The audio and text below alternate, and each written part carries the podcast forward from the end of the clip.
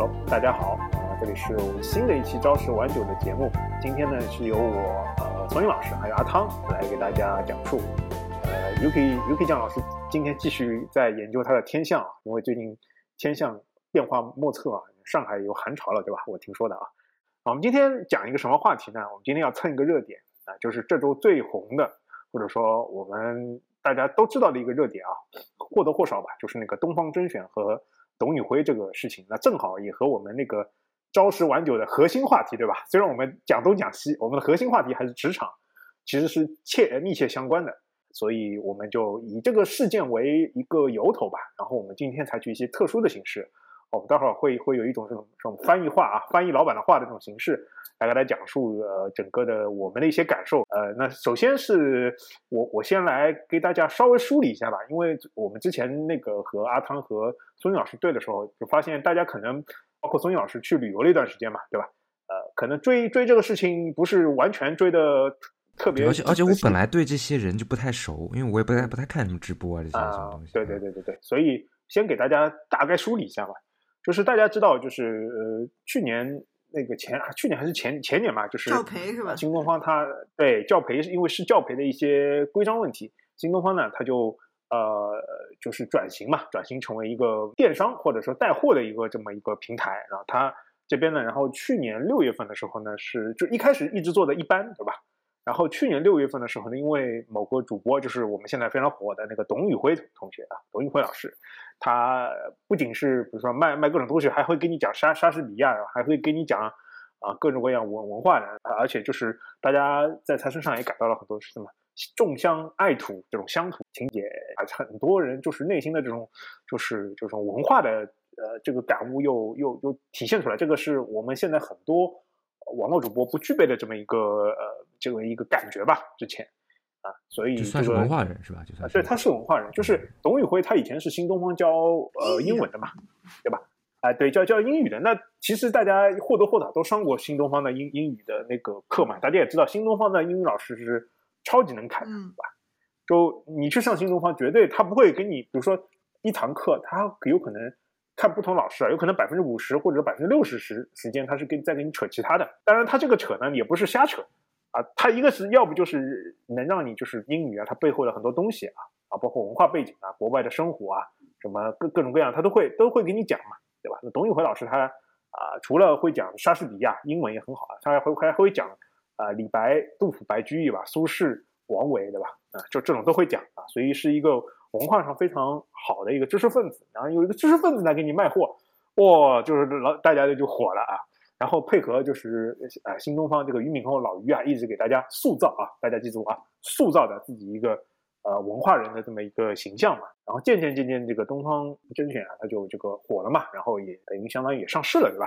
然后这个是前情的，最近的事件呢，其实就是说，因为董董宇辉老师他在直播间里面经常会有很多啊心灵鸡汤，也也也也也也是有一点煽情的吧。然后但是很多人喜欢，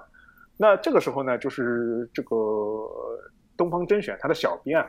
在他们的那个平台上就公然说啊，这个这些东西啊都不是，就文案都不是董宇辉老师自己写的，很多都是小编写的。然后呢，这个呃，让董宇辉呢就开始回应了。呃，谁说谁说的？谁谁讲的这个？就是东方甄选，他不，比如说哎，比如说他在微博或者说在他自己的一些平台上，别人问他，哎呀，抖音抖音的评论区吧，哎，也有都有，就是好几个平台啊，嗯。啊，都都都问他嘛，哎，就是你们那么多文案那么好，到底谁写的？哎，这个小编就就是用了公有的账号，就公然就说这个不是董宇辉写的，有的是自己写的，有的是那个我们小编一起写的，啊，然后呢，呃，这个就就就发酵了啊，董宇辉。上台说啊，上来说就是说啊，当然有的不是我写的，怎么怎么怎么样。然后小编又发了一条，就是那个东方甄选啊，这个就说这个。董宇辉的粉丝啊，就是这个警惕饭圈文化啊，就公然啊，公然警惕饭圈文化，就说董宇辉这个就不是他写的，然后然后就就就是有有看起来就是一些小矛盾啊，然后呢，就是过了一段时间呢，过了一两天吧，这个这个董宇辉啊，本来要本来要上播的啊，突然那天呢他就不播了啊，那大家都知道肯定是内部矛盾了嘛啊，第二天呢，那个这个东方甄选的。啊，这个 CEO 啊，这个东方小孙啊，这这个突然这个一本正经的啊出现在这个呃东方甄选的直播间里面，然后用一个比较态度比较傲慢的一个呃话来来跟大家回应了，就是这个事情，对吧？然后这个回应了这个视频呢，大家可以呃可以去看一下啊，真的就是我看过了，对，就是大家如果如果是有有一些职场经验的话，这就是标准的公司很多高管或者是中层啊训话时候的这个腔调啊，特别是什么上来什么就是那种一本正经，然后把那个手机一扣是吧？手机往旁边一扣，然后啊开始发言，呃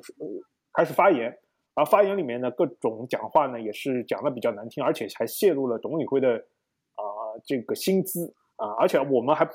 后来还无法验证这个到底是不是对的，因为呃董宇辉据说他的薪资其实有很很多是股票激励嘛，这个东西其实没有到手也不一定是他的，对吧？啊对，然后呢，问题是说他还公然对着这样一个以粉丝为主的这么这种直播带货平台，让大家说我们是。呃，让大家就是抵制饭圈行为，这个这个事情我们待会儿再分析啊。就我先把这个事情梳理一下啊，然后粉丝就怒了啊。这个，哎，我到你直播间来是来买东西的啊，你不不仅对吧，还看喜欢的人的，你不仅不让我看喜欢的人捧场，对吧？你还说我是饭圈，好了，那你说我是饭圈，那我对吧？你要你你攻击我，那我肯定不来买，对吧？然后就开始纷纷开始呃取关，同时呢就开始关注那个董宇辉个人的账号。然后董宇辉这个时候呢，他自己的 IP 地址呢也是显示回到了老家。然后呢，这个东方甄选大概就四四四四天嘛，就掉了这个十几万的粉丝啊。然后就开始很多很多这个业界啊就开始这个有有文章发了啊，开始有营销号说了什么董宇辉。粉丝饭圈化啊，什么什么什么什么，这个时候呢，这个时候呢，就说开始有内部爆出来了，就是说东方甄选啊，他其实一直想这个去董宇辉化，因为他们其实是一个电商平台嘛，他们认为自己是一个平台啊，他们自己认为自己是一个平台啊，然后呢，就觉得就是其实一直想去董宇辉化，呃，现在是俞敏洪面临的这个东方小孙啊和那个董宇辉的这个二选一，啊，过当天呢，就是俞敏洪呢就发布声明，当天发了声明说。啊，这个，哎呀，这个小编呢缺乏严重的职业精神啊，揭示了我们这个公司的管理漏洞。那个小孙呢，他这个讲讲话这个不合时宜啊，也不太泄露那个隐私，也不好，我们批评了他。然后呢，接接下来那个十五号到十七号呢，直播海报里面就没有董宇辉了。嗯，啊，东方甄选。那这个时候呢，这个接下来呢，第第二天呢。这个粉丝继续取关啊，这个时候他的那个粉丝的掉粉力度就越来越大。第二天呢，这个东方甄选的这个 CEO 啊又出来道歉了啊，说：“哎呀，我不对，我不好，这个我们这个叫什么？嗯，这个这个这个我们不应该，我自己不应该去怎么怎么怎么怎么怎么怎么样，对吧？啊，然后呢，董宇辉接下来的几天三天涨粉超过百万啊，应该应该也不止百不不止百万了。第二天呢？”呃，当天的晚上呢，就东方甄选他那个直播间啊，还有一些主播啊，公然挑衅网友，说网友你这个你要取黑啊，呃，就拉黑我对吧？拉黑我拉我们拉黑你之前对吧？你先买我买我们一单嘛，怎么怎么怎么怎么，还还还模仿那个模仿那个 CEO 那个摔手机对吧？这个其实到底是董宇辉的友军呢，还是东方甄选他内部里面管理失误呢？这咱们也不知道。然后这个事情呢，就再度的这个激化了这个哦，这个东方甄选的还还阴阳怪气是吗？对对对，然后就开始，然后就开始网友开始大规模的取，这是大规模的取关那个啊这个东方甄选，然后啊这个时候大家就开始说了，就是看看东方甄选跟董宇辉的粉丝什么时候到两千万，这里面是有一个意思，就是东方甄选它的那个粉丝数其实是之前是三千多万，啊，它现在已经大概下降到了两千八百万或者两千九百万这个样子，已经已经掉了一百多万粉了。那董宇辉的那个时候可能是一千多万，啊，他。今天嘛，现在看应该已经是到达两千万了。就他们是想看东方甄选先跌到两千万，还是董宇辉先涨到两千万？啊，然后那个这个时候各各方就是呃都开始发酵了，对吧？然后东方甄选的这个股价啊，最直接的就是股价天天狂跌啊。大家知道这两天其实整个市场啊，东方甄选它应该是好像是在港股上市，这个我具体不清楚。对对对对对。啊，这这两天呢，其实外部市场都比较好的，因为美元它其实是处于一个已经基本上到了一个降息的，呃，开始要降息的一个新闻点了嘛，就是加息肯定不加了，对吧？期待明就是整个市场开始走宽松的路线，整个股市其实是非常好的啊。啊，但是就就是这样的新东方的啊叫东方甄选的股票还是继续狂跌啊，大家粉丝就说就给你点颜色看看啊，然后今天凌晨吧，或者说国内的时间，昨天晚呃昨天晚上这个这个终于啊这个俞敏洪这个又出来了，又说他这时候拉了董宇辉出来啊，这个时候已经有很多什么。呃，很多什么网易啊，什么什么又要于，包括那个罗永浩啊，都都说要要不就拉让董宇辉出来单干，要不就让那个网易让他做联席 CEO。啊，这个时候呢，俞敏洪就拉那个董宇辉出来做了一番澄清，然后说呢，这个东方小孙就是孙东旭嘛，他被免了 CEO？然后就这个这个事件呢，目前呢是到这个免了 CEO 情况，啊，就免了 CEO 这个情况，但是呢。呃，我们我今天又仔细细品了一下啊，我们这个北大一直自诩为北大文人的这个呃俞敏洪老师的一个讲话啊，然后我发发现这个里面味道也非常的浓厚啊。这个大概事件是这么样的一个事件，这个我我不知道大家现在就是阿汤有什么想法，因为阿汤昨天也去看了一下这个东方小孙嘛，或者他们 CEO 的这么一个谈话。对，我是你说的这个热点，我其实。知道这个事情，但是没有仔细去关注这个事情。然后昨天就把那个呃东方小小孙他那个视频先看了一下，然后是好像有十分钟，就是网上有一个十分钟的嘛，然后我就看了，我觉得是一个漫长的十分钟。他上来就那个甩那个手机，甩完手机之后，他说话的那个方式就很像一些让人非常讨厌的领导的方式，因为他喜欢每一个字说完就啊一下。啊，这个啊，我们这个同学他也有问题啊，但是啊，整体来说呢，嗯，我们还是有一些改进的空间啊。这些改进的空间呢是什么呢？啊，这个是是不是就是每一次都要有个啊结尾？就这这种这种形象的领导，他其实很普遍。我想知道，这是不是说是那些领导层他们有一些统一的一个培训模板？还是就是他这种说话的腔调，感觉就爹味，爹味的感觉，就是很讨人厌的这种说话方式。然后还有就是说的那个饭圈的那个事情，就是我我也是觉得就很，因为可能现在饭圈是一个贬义词吧，就是粉丝文化或者是饭圈文化，它的是一个贬义词，所以大家都很喜欢把这些事情甩给。甩给粉丝，或者是甩给饭圈，就是好像用一个不好的词，大家公认的一个不好的词，然后把这个东西甩给这个事情了之后，那我们就可以脱干净了。但是他就是，比如说他这个直播间火起来的时候，他可能是靠粉丝，靠靠这些观众吧，靠这些观众或者这些用户去给他买。然后当他出了问题的时候，又把那个锅甩给用户或者甩给粉丝的时候，就有一句话叫是。拿起碗吃饭，然后放下碗，放下碗了？对对对对对对，对，这个是这样的。这个其实我我其实本来一直想讨论一个话题啊，就是说为什么这次东方小孙这个事情会就是发酵了那么久？其实我当中品出来一点，就是这个让大家产生了一个不不好的回忆，对，就回你会立马回忆到你工作中被领导训话的这种，就是这种不好的情节，就是。就你会觉得很压抑，你知道，这就是典型的领导训话式的这种强调。哎，我到直播间说白了，我是消费，有时候是一种释放放松嘛。我想听，比如说董宇辉给我讲讲人生鸡心灵鸡汤，虽然我知道也可能是鸡汤，对吧？但我就对吧？这个对我来说也是对吧？呃，一种释放，然后我就买点东西也开心。我突然感觉，哎，这个这个这个让我泛起了这回忆，就不好的回忆，了？我白天已经听过领导训话了，就晚上又来听你这个训话。就就就就很那个，然后他还用他还说到了饭圈这个东西，我觉得就就更加不是就非常不是，这是不不奇怪，这就是非常非常的就领导式，就是领导是这样的，就是一个东西，就像之前我们跟那个宋英老师专门做过一期节目，就是逻辑上的东西，就是一个东西就辩证唯物主义两边都可以说，对吧？就是我们说假的辩证唯物主义啊，宋英老师，就比如说大家都很喜欢董宇辉，他如果这个时候如果如果是。是想捧董宇辉，就说董宇辉非常受大家的喜爱，对吧？大家是因为俞敏洪肯定也也会说嘛啊，这个呃也说过嘛，大大家是因为喜欢董宇辉，再喜欢东方东方甄选怎么怎么怎么样。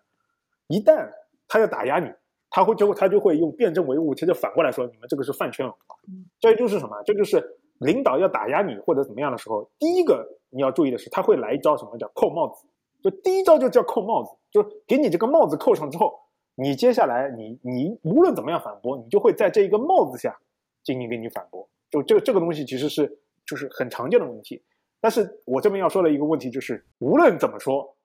我认为粉无论饭圈文化好坏不好坏，而我或者粉丝经济好坏不好坏，这是一体两面，这就是一个东西。说白了，网络带货就是饭圈文化和粉丝经济的一个体现。对呀，是是的，他就是靠这个起家的呀，就认不清自己是靠什么起家，什么火起来，什么火起来或者生存下去的。就就就很简单的问题，就是我们之前也聊过，就是这个李佳琦，比如说他的这个之前的塌房，包括有有很多，就是呃，包括还有一些，比如说大家可能知道，比如说什么什么什么小杰啊，什么就是这种，他其实就是一个很强的粉丝经济，就是你这个人，我是你的粉丝，我才会买你推荐的东西，这是这是一个销售上一个非常非常就是正常的一个事情。你你说这个是饭圈文化吧？这个是饭圈文化。但这就是现在卖货的一个逻辑，嗯，对不对？我理解，因就所以说你说这是饭圈文化，那难道是是？难道是你的？然后大大家就会马上就会问：难道是你这个东方甄选的货真的好吗？还是说你只有你东方甄选的货是好的，我的别的地方买不到，对吧？我这个蛋黄酥只有在你东方甄选买的才是正正品，才是最最便宜的，那不会嘛？其实，其实你刚才说销售一个很常见的手段，其实销售最重要的就有一个手段，就是把销售个人打造成一个 IP，然后去卖东西或者是销售东西的时候，很多客户其实他就是冲着销售这个人来的，就冲着这个销售去买东西，而不是冲着说你这个平台大，因为很多大平台它的东西是一样的，但是你销售的个人魅力呀，或者是什么导致用户一定要去买这个东西，就是他们销售的培内部培训的一个。目标我就看过很多销售指南啊，就是最终的最终一章是你要打造好自己的个人品牌。所以老师怎么看呢？就是我个人认为，其实说白了，这个直播销售带货本质上就是饭圈文化。但这个这这个东西，我个人觉得是一个中性，不是好的，也不是坏的。我说实话，我我不太好讲，因为我不怎么看这些带货的直播啊什么，就不管是抖音、淘宝还是什么，我基本上都不怎么关注。所以你说他是不是饭圈文化？因为就怎么说呢？就是我不太清楚大家的心理啊。就比如说你看直播，就比如说很很简单的问题，就是，那我我觉得我那我问你很简单的问题：你平时买东西，你要买一个东西，你会你会你比如说你买这个，你买上次你买的那个自行车，你你会你是怎么找到这个牌子？怎么怎么找到这个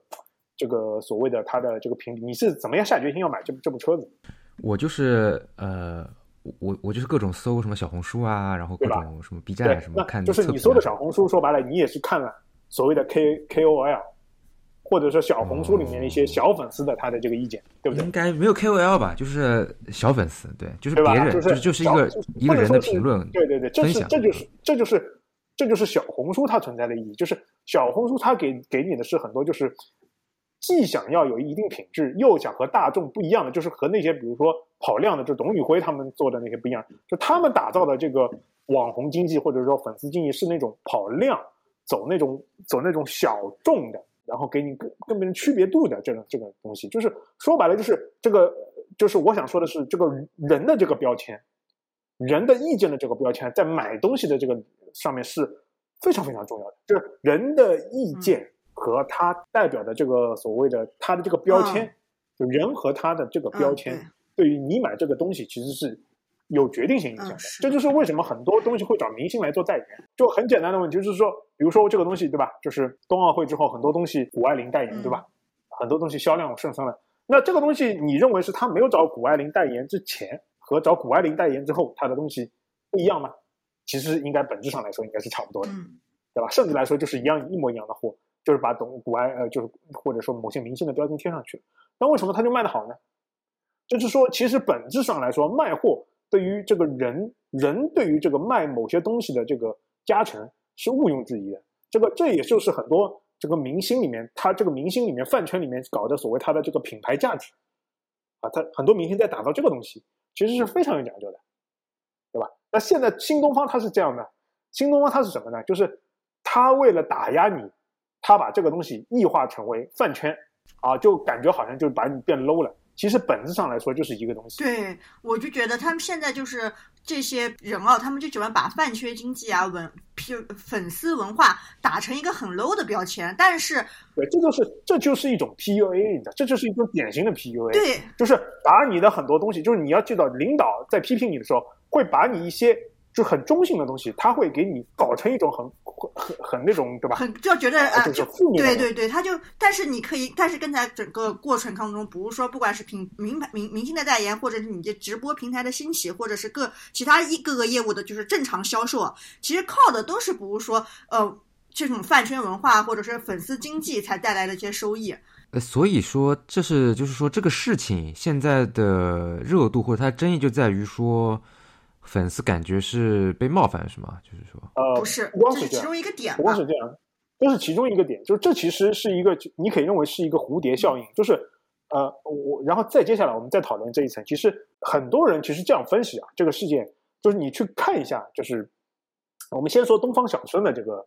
他这个事情啊，就是我们今天这次要逐逐渐就给你剖析你的领导给你训话时候，他很多事情他的想法是怎么样的，呃。大家注意，东方小孙一般领导讲话是这样的：先批评一个地方，看似很严厉，但是呢，他花的时间呢不会很多。接下来他会有个但是大转折，然后接下来通篇讨论另外一个事情。大家一定要记住，他先讨论了、先骂的这个东西，很有可能并不是他讨厌或者想骂的这个东西，啊，有可能就是他通过这个东西，就是通一个这个东西来打压另外一个东西的他的那个方式，你可以认为是一个牺牲品，但是他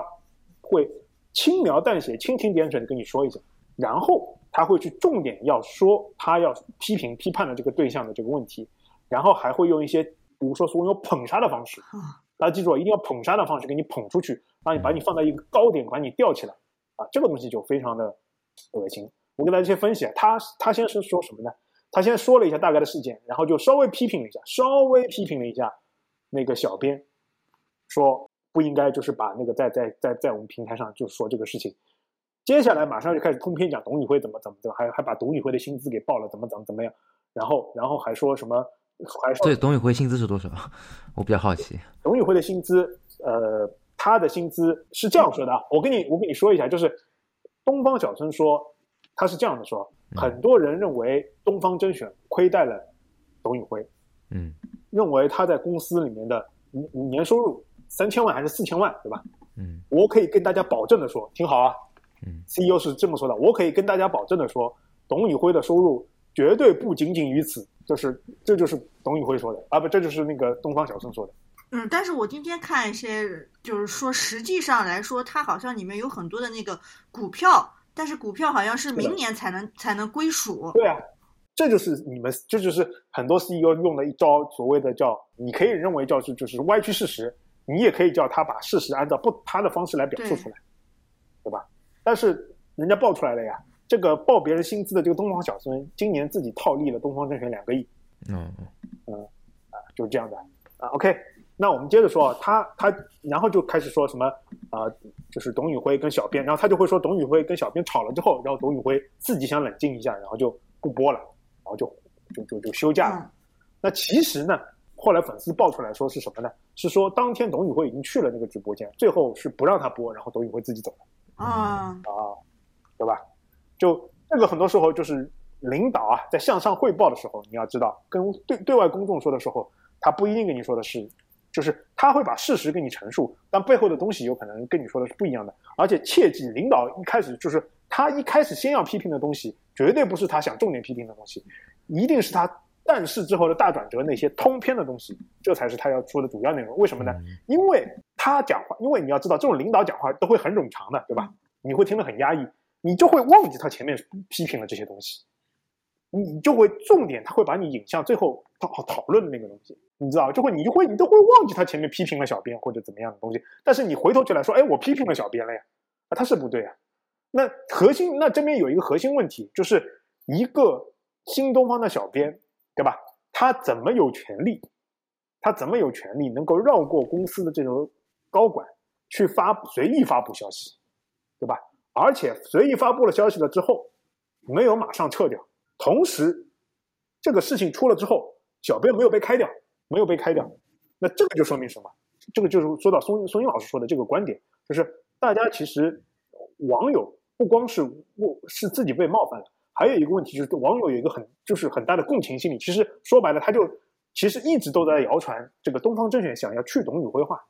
因为他们觉得自己是一个平台，然后这个平台上只有董宇辉是一个头部主播，但是他们跟董宇辉绑定的太紧，他是想把董宇辉去董宇辉化，对吧？就会爆出来很多之前的事情，什么有时候什么。产品啊，或者海报上把董宇辉的头像又没 P 掉啦，没啦，或者第一批有，第二批就没啦，或者怎么样，就各种各样的事情啊，包括之前也翻出来俞敏洪的一些话，其实或多或少都是他想把自己打造成一个平台，而不想就是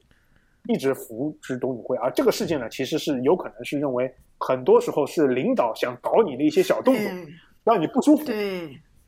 让你不舒服。然后呢，可能如果不像董宇辉，可能或者他粉丝那么强呢。你就会忍受，然后呢，他下次再搞你不舒服，啊，你再不舒服，然后就让你越来越不舒服，然后自己走，啊，这这个这个这个大家就会想到职场里面很多恶心。我插一句，我插一句，这个让我想到，比如说老领导想要搞你的时候，然后你会不舒服，这时候你会有一些反抗的一个情绪，或者是对抗的一个情绪在嘛，然后工作的时候状态就会不如前不如之前，这时候老板就会。跟那个视频里面说，你上班不要带有情绪化，然后就会说你在用情绪沟通，你在用情绪工作，你这个很不专业，他就会啊又给你扣一个帽子，连环套就是一套接着一套的。这个时候我就一直也觉得很奇怪，你工作人又不是机器，打工的时候为你打工的时候不舒服了，为什么不能有情绪化？这也是。我觉得是，比如说现在网络平台啊，就是对职场 PUA 剖析的越来越深的时候，大家会觉得好像领导说你工作有情绪就是不对的事情，但是其实不是。这个情绪为什么这个坏的情绪，这个不好的情绪是怎么来的嘛？是因为你不断的是被人就是职场上的一些 PUA 啊或者不好的手段导致你才有情绪的。我觉得这是个很正常的事情，但是很多人会因为领导的这句话本来就有情绪了，就一句啊你上班很有情绪，你更不专业，他就会显得自己。更更难以忍受，然后就慢慢慢慢，可能最终呃就自己就走掉了。然后你你自己就是呃不舒服不开心，然后离职了也拿不到任何赔偿。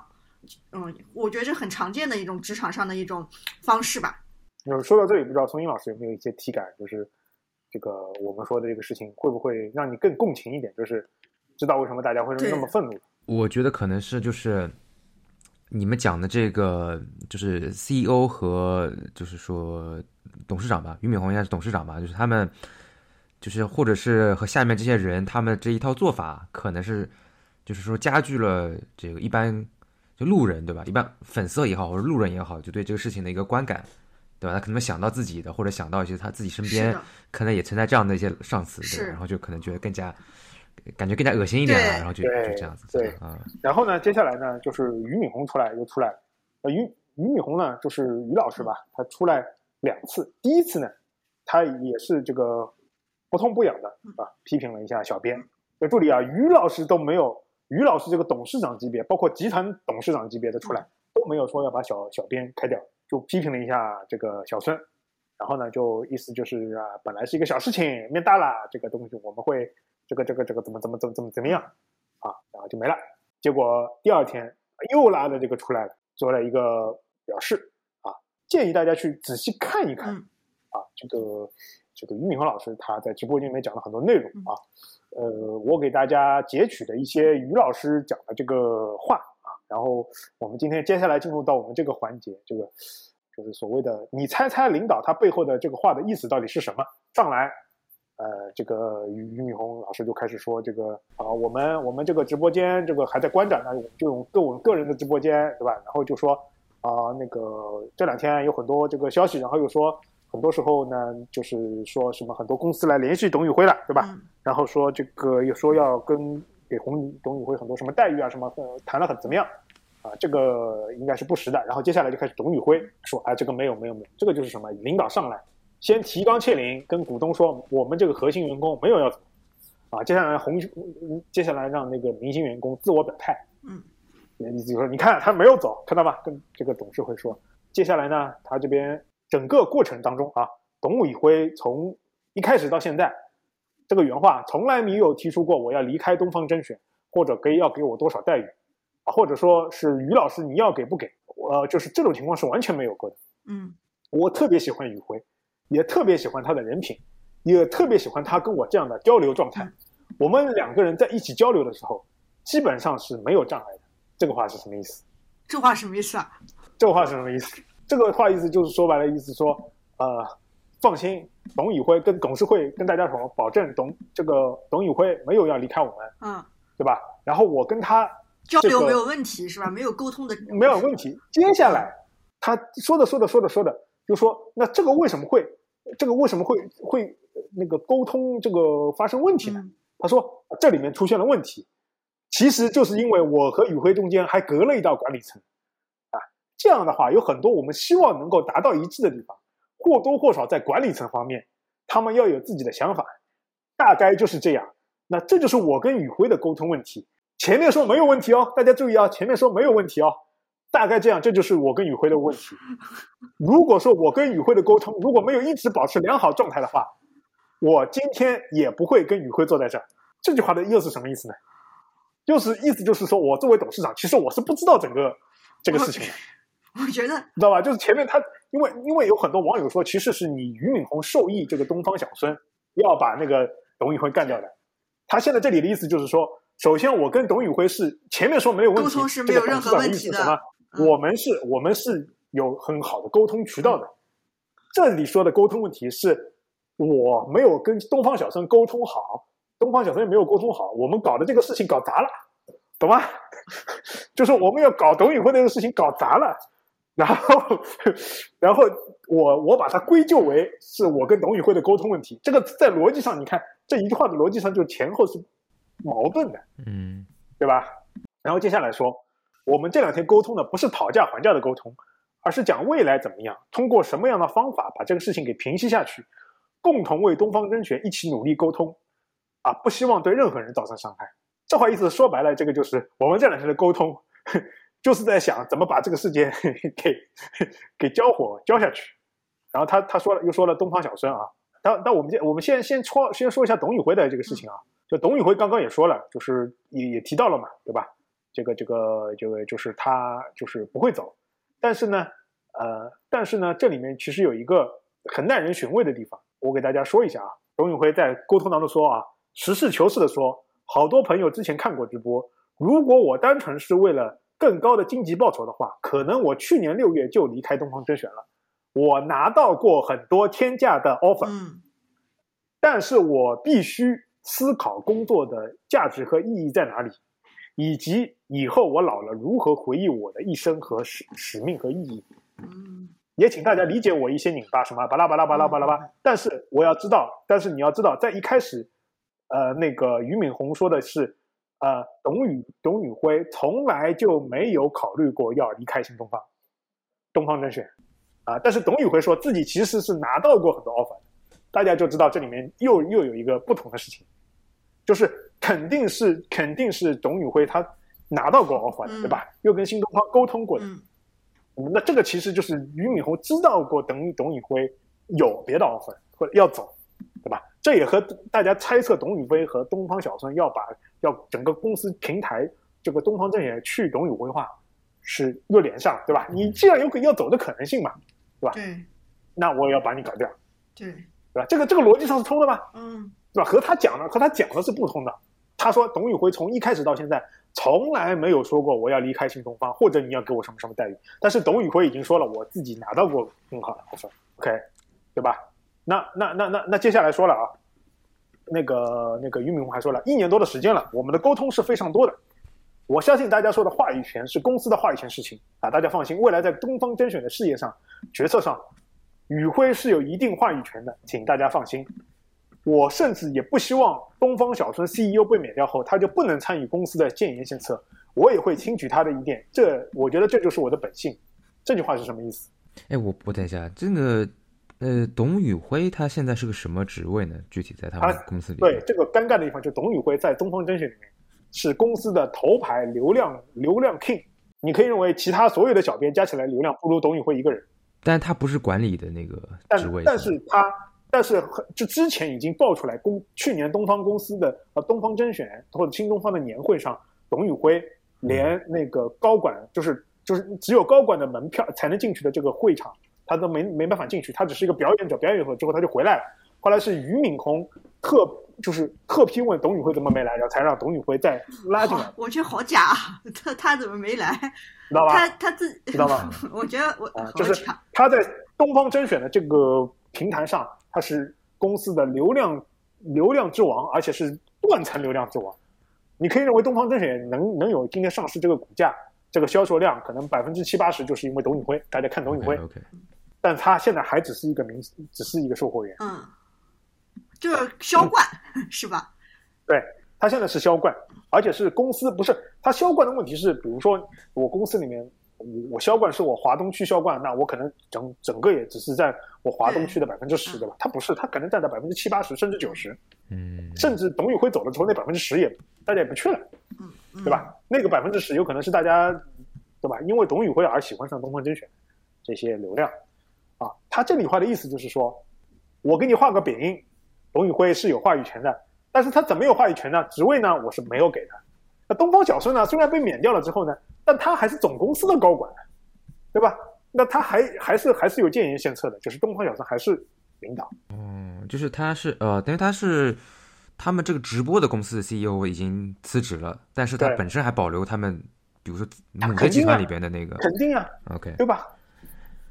他没有免去免去东方小生总公司的这个嘛？主要他讲这真的是话，这个你跟他说，比如说董宇他那个话，董宇辉我们会有参与一个一定的决策，那这个这个肯定是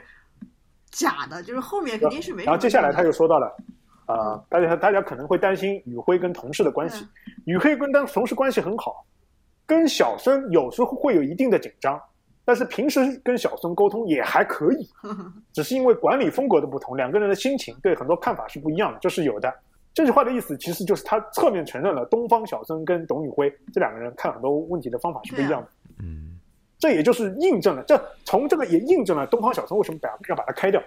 或者要搞他，对不对？然后呢，大家不用担心宇辉跟小孙的关系，我跟小孙的关系，还有别的同事的关系。这帮孩子们他们很年轻，而且心无芥蒂，互相之间是有一定能够好好相处的。感觉上是好像因为某种原因原因形成了对立关系，这只是一种表象。相信在我的领导下，这种事情不可能再发生。这话意思就是我还没有找到怎么化解他们之间矛盾的方法。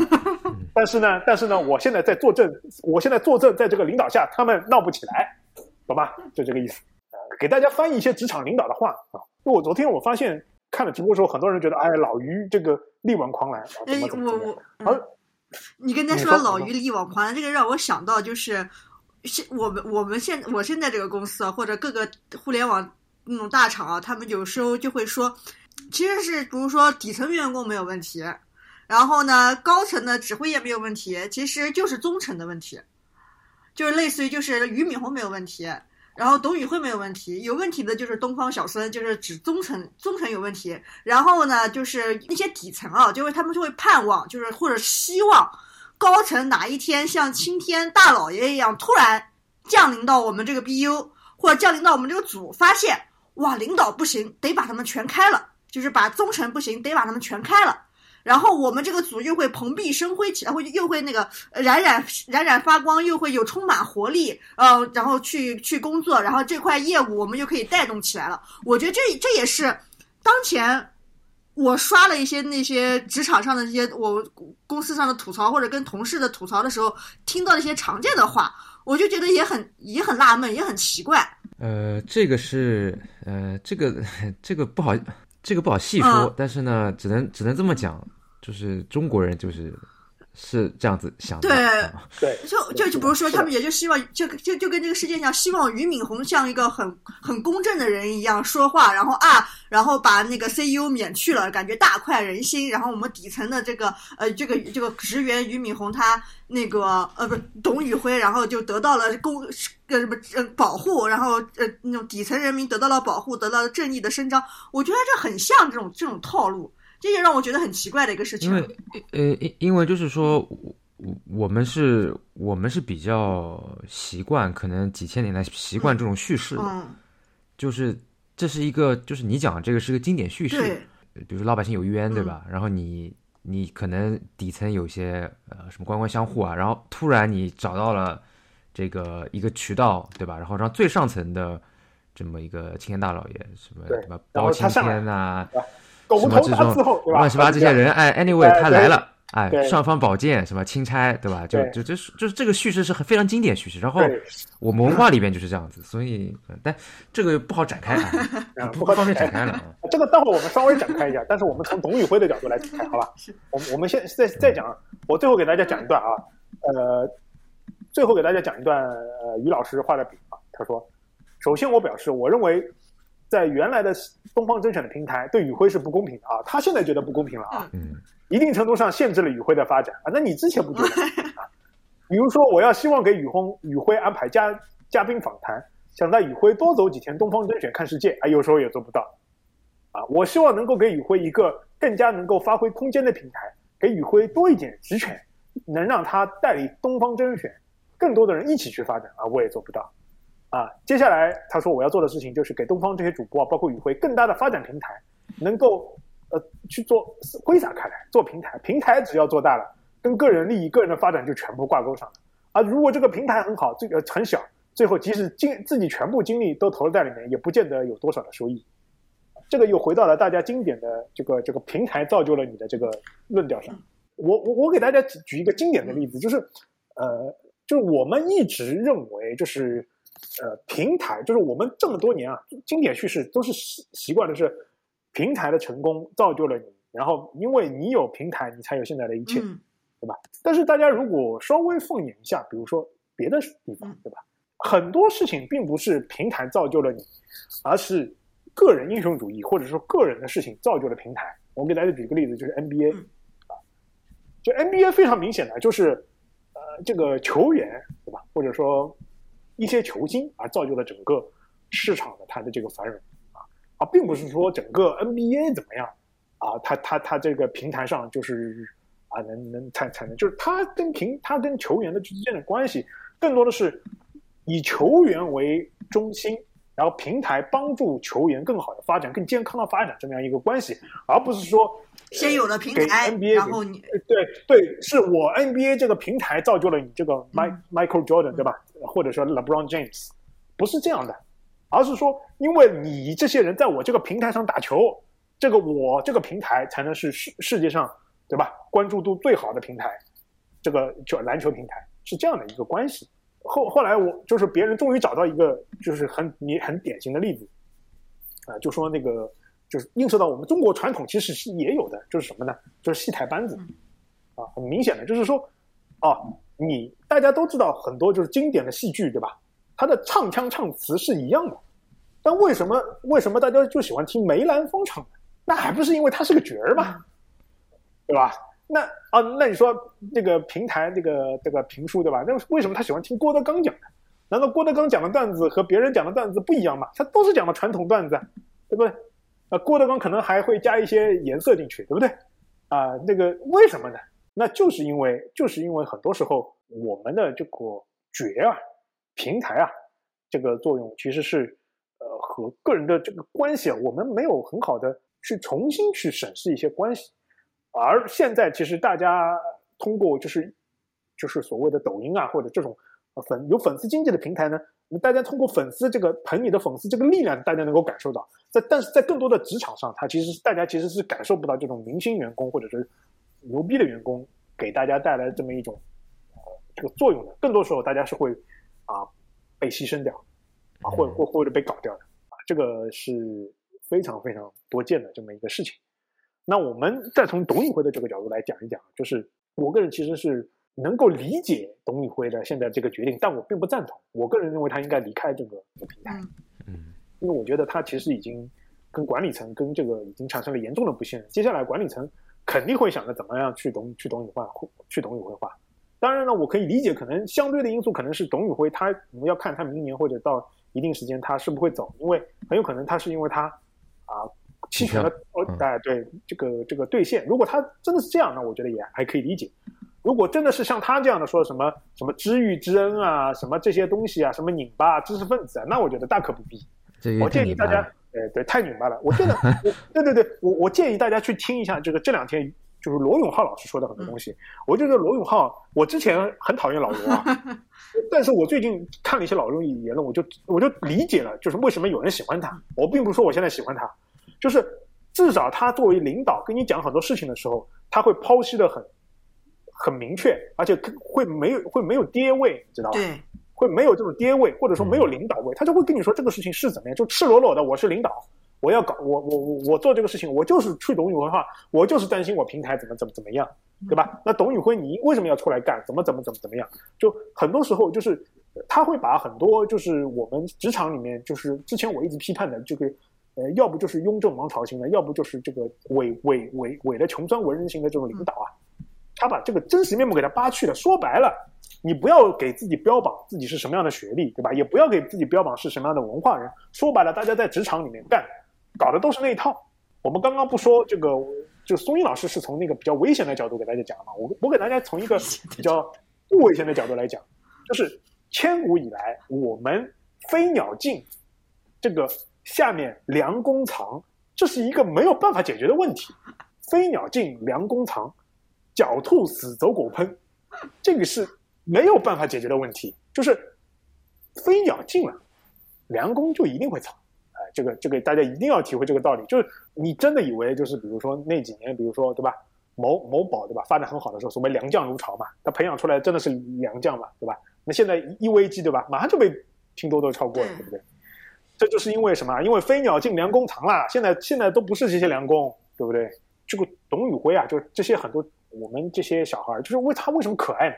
就是我个人理解，他这些就像他们这些农村的小孩啊，就是。我并不是这边，我完全不是说鄙视啊，就是我接触到很多农村小孩，他有一种身上有一种什么质朴，有一种就是有中国千千古以来的这种传统的士大夫的这种气质，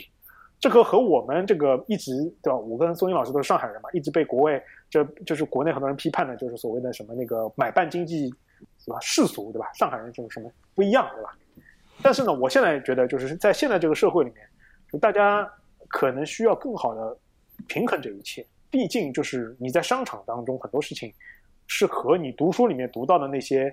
啊是不一样的。嗯，我我我理解，其实是这样子，不是说你士大夫的那些那些思想，我就我明白那个是。那个不是说你社会当中，你跟人交处的时候，我们要有义气，要真诚，对吧？但是我们现在是在商场、职场当中，或者是呃社资本的运转当中，其实你要用的是另外一套规则。如果这时候你再去在这个套规则里面讲一些士大夫的那些情节哦，就是会很拧巴，因为你这个你这个公司里面的运转，我们就是呃拿钱拿我们的劳动力去换换取我们的那种生存的。呃，生产资料嘛，就换取我们的那个金钱，然后供我们去生存，或者是更好的去发展，就是很，就是它是很很简单的交易。但是这时候你又把它生活中的那些情节，把它又放到这个交易里面来，就会造成这个人在工作中的一个拧拧巴感。然后现在就是，比如说董宇辉他现在一个拧巴，就是虽然公司就已经要去去董宇辉化了，这时候他还要表达自己的这个忠心，他还要表达出自自己是一种，就是首先我是一个比如普通人是。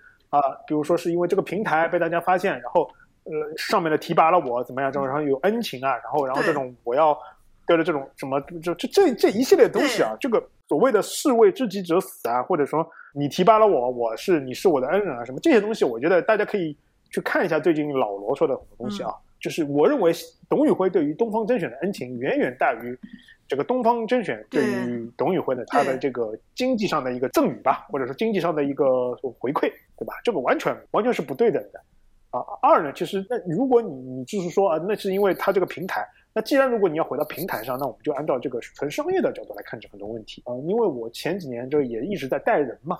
嗯，然后呢，我也自认为和很多。很多那个我带的同学，包大家能够相处比较好呢，就是因为我切记自己就是要身上要少一些爹味，身上身上要少一些就是大哥味，身上也少一些就是教条味。就是很多时候，我我跟大家讲，我的我其实是非常喜欢读古文的，我有点非常，我个人也是非常喜欢读历史。但是我切记，我一直会感觉是有很多特别喜欢读历史、读文史类的同学，他会有一种就是这个不是批判儒家，就是有一种君君君臣臣。啊，父父子子的这种思想，啊，等级观念，以及很多时候带来的一些给自己的束缚，以及会有一些就是所谓我要修身齐家治国平天下，但是怎么理解这个话呢？他他又可能会变成一种就是我要努力向上爬，然后怎么怎么样的这种思想。这个我觉得大家如果说就如果在这个里面无限循环出来，这对于你在职场里面其实理解看透很多事情是比较困难，而且会我觉得还会工作的很辛苦，你会有很多的精神枷锁，是比较困难。对，是这样的。就是我为什么觉得我为什么有时候比较欣赏孙英老师，因为我觉得孙英老师他很早就跳脱了这个思维，而不包括他很多时候就会用一些会用一些就是很现代的眼光来看这个问题。呃，一个很简单的问题就是，比如说你在一些外企，或者你在一些别的地方，你可以公然的问你这个公司的 work-life balance 好不好，对不对？你去之前你可以问。那如果你觉得一个在你去面试一个中国公司，你去问你的 work-life balance 怎么样？你觉得 OK 吗？你觉得 HR 会怎么想，对吧？就是你中国公司，你 HR 会想，哎，你怎么问我 work-life balance？而且现在很很多是很多公司喜欢什么呢？就是一边他用着这个所谓的这个资本主义，他这个所谓剩余价值这个极端利，就是无就无限去利用的这个情况，同同时呢，他又给你用中国。中国的这种传统的就是价值，就是跟你打造一个共同价值体系的这个方式来给你，就是灌输很多思想，就包括我我我之前也提到的这个，大家也会看到东啊新东方，他一直通过这个呃俞敏洪老师，他打造出一个这个朴实质朴的文人的形象，然后大家大家一起在新东方证东方证券，其实不光是卖货对吧，更多的是一种什么人文情怀啊各种。啊，大家也也可以看到前前两年这个某宝啊，不是某猫啊，他们这个公司里对吧？这个这个文化什么所谓的这个呃这个这个这个公司的文化价值啊，什么什么什么几脉神剑啊，什么这种东西啊，我我我我其实不理解这个为什么要搞这个东西。这这个对于公司的这个很多东西，我觉得呃日常会有帮助嘛。但但是可能对于很多人去去把它作为一个管理上的工具啊。或者说和你思对你和对你思想上进行一些 PUA，其实是有相当多的关系。我觉得是，就是比如说你刚才讲的那些东西的话，其实他就是用中国的那种嗯精神枷锁，比如说父父子子、君君臣臣的这种精神枷锁对待那个普通员工嘛，让员要对普通员工对这个公司要要有那种就是忠心